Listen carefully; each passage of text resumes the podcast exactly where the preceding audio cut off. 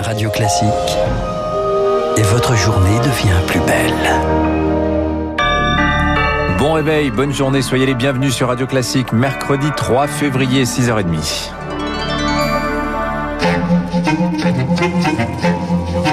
6h30, 7h30, la matinale de Radio Classique avec Dimitri Pavlenko. À la une ce matin, un cap et un calendrier. Nouvelle prescription d'Emmanuel Macron hier soir. Un prise de parole surprise du chef de l'État à propos de la politique vaccinale. Ah oui, en plein procès, en lenteur sur les injections, en plein retard sur la livraison de doses, le chef de l'État assure que la campagne se tient au rythme prévu. 80% des résidents d'EHPAD vaccinés le mois prochain et des sérums ouverts à tous pour la rentrée de septembre. Compte tenu des contrats que nous avons sécurisés en européen, ça signifie pour la France que pour tous les adultes qui le souhaiteront, nous serons en mesure de leur proposer un vaccin avant la fin de l'été. Quatre sites français seront par ailleurs mobilisés pour la production de, de, vaccins à partir de la fin du mois, a priori du conditionnement dans un premier temps pour le sérum Moderna. Voilà, grande réunion à l'Elysée hier hein, de tous les patrons de laboratoires. Et par ailleurs, les objectifs vont être revus et corrigés avec l'arrivée d'un nouveau sérum. Et de trois, Dimitri, la haute autorité de santé a donné hier soir son feu vert au vaccin AstraZeneca. 450 000 doses attendues d'ici dimanche. Un oui, mais les piqûres seront réservées pour le moment aux moins de 65 ans, ce qui écarte de facto les personnes les plus à risque. Un grain de sable de plus pour ce vaccin tant attendu, Rémi Pister. Une décision qui s'explique par le manque de données chez les plus de 65 ans. Logique puisque le laboratoire a pour le moment très peu testé son injection sur les personnes âgées.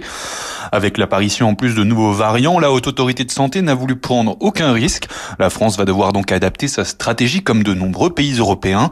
Les doses pourraient être réservées aux 50, 65 ans et au personnel de santé. Mais grande nouveauté par contre avec sa facilité de conservation il va permettre la vaccination dans les cabinets et dans les pharmacies. Mais il n'y en aura pas pour tout le monde. D'ici fin mars, seulement 5 millions de doses seront livrées. C'est moitié moins que prévu. Le laboratoire s'est engagé à accélérer la cadence. Mais la France va devoir espérer que d'autres vaccins arrivent pour tenir le calendrier prévu. Et justement, dans la course aux piqûres, la solution viendra-t-elle de Russie? Paris ne ferme plus la porte au vaccin Sputnik V développé par Moscou.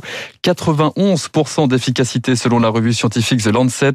La chancelière allemande Angela Merkel s'est dit ouverte hier soir à son utilisation en Europe. En attendant le remède miracle, hein, le gouvernement scrute euh, toujours les chiffres des contaminations. Et le dossier sera au cœur d'un nouveau conseil de défense ce matin à l'Elysée. En tout cas, l'évolution de l'épidémie est toujours surveillée comme le lait sur le feu, rappelait hier soir Emmanuel Macron. Nous avons une part de la réponse dans nos mains dans notre responsabilité individuelle, dans notre responsabilité collective.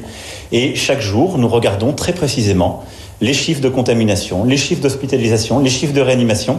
J'essaierai de prendre à chaque étape les décisions les plus adaptées pour eux tenir ensemble tous ces objectifs pour notre pays. Et dans les faits, ce matin, la pression s'accroît sur les hôpitaux. La barre des 28 000 patients est franchie, près de 3 300 personnes en réanimation. Le plateau des contaminations reste lui toujours élevé, 23 000 malades hier soir. Et question justement sur ces 23 000 malades, combien frappés par, le, par les variants? Avec une certitude, en tout cas, les chiffres ne sont pas bons. En Ile-de-France, 15 à 20 des cas positifs touchés par le mutant britannique, c'était 6 début janvier. Hier, le président de la commission médicale de l'assistance publique hôpitaux de Paris évoquait une croissance exponentielle. Le variant anglais plus contagieux de 40 à 70% par rapport à la souche d'origine prend le dessus. C'est même inévitable, confirme l'épidémiologiste Dominique Costagliola. Selon les modèles, il va devenir le variant le plus fréquent dans les nouveaux diagnostics à partir de la deuxième moitié de février ou la première quinzaine de mars. Le virus, chaque fois qu'il se réplique, il fait des variants. Un taux de reproduction plus élevé, ça donne un avantage au virus. C'est pour ça que celui-là devient dominant. D'ailleurs, au début, celui qui a fait l'épidémie en Europe, ben, c'était déjà un variant qui avait un avantage sélectif par rapport aux tout premiers qui ont circulé en Chine. L'épidémiologiste Dominique Costagliola, en tout cas, le gouvernement espère toujours tenir le pari d'un non-reconfinement. Pas question de revoir le calendrier des vacances à l'approche des congés d'hiver ce week-end pour la zone A. Pas de restriction pour l'heure de circulation, mais la menace d'une remise sous cloche pleine toujours. D'ailleurs, il y a cette interrogation hein, qui monte en puissance. La stratégie du couvre-feu serait-elle contre-productive oui, Interrogation qui se pose notamment à Toulouse. Un groupe de chercheurs du CHU a observé une accélération du taux de contamination dans la métropole une semaine après l'avancement du couvre-feu à 18h. Après avoir écarté un effet Saint-Sylvestre, un effet galette des rois, Chloé Dimeglio et son équipe sont arrivés à cette conclusion. Les gens disposent d'horaires plus restreints pour faire la même chose qu'avant. Sortir plutôt du boulot, reporter leur sortie au week-end avec potentiellement une concentration plus importante de la population dans les supermarchés. Donc Si pour nous l'hypothèse la plus crédible reste effectivement l'impact du couvre-feu à 18 heures, il faut cependant garder en tête que ça reste une hypothèse parmi d'autres. Ensuite, ce modèle ne fonctionne que sur les données de l'aire urbaine de Toulouse. Ça ne préjuge absolument pas de ce qu'il peut se passer sur d'autres métropoles, sur le département de la Haute-Garonne non plus, encore moins sur la région. Chloé Dimeglio du CHU de Toulouse avec Maxime Lévy. Enfin, la traque du coronavirus en Chine. Cette fois, après le marché de Wuhan, les inspecteurs de l'OMS sont actuellement à l'Institut virologique de la ville, institut accusé par Donald Trump d'avoir laissé fuiter le virus. À 6h35, dans l'actualité également, près d'un quart du territoire toujours menacé de se retrouver les pieds dans l'eau. 17 départements en alerte orange au cru, on le disait il y a quelques instants. Les régions d'Agen, de Cognac notamment sont sous surveillance ce matin. Tous les affluents débordent du sud-ouest au nord en passant par la Seine à Paris. Et on pourrait bien s'acheminer vers un événement historique selon l'hydrologue Emma Aziza.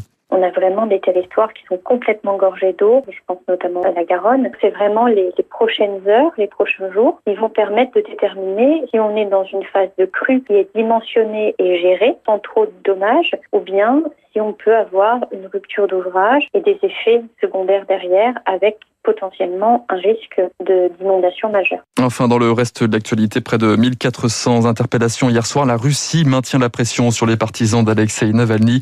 L'opposant au Kremlin a été euh, condamné hier à trois ans et demi de prison. La pandémie, la crise économique et maintenant le risque majeur de crue. Ça fait plus beaucoup. que ça. Merci Marc Bourreau, 6h36, vous revenez.